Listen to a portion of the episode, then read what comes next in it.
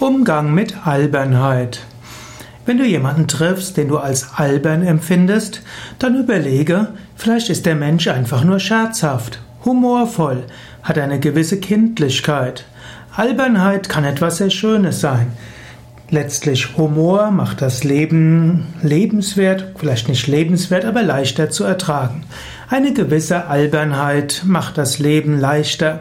Daher, bevor du jemanden als albern verurteilst, freue dich, dass du jemanden hast, der gute Laune versucht zu verbreiten. Sei nicht zu schnell darin, andere einfach als albern zu bezeichnen.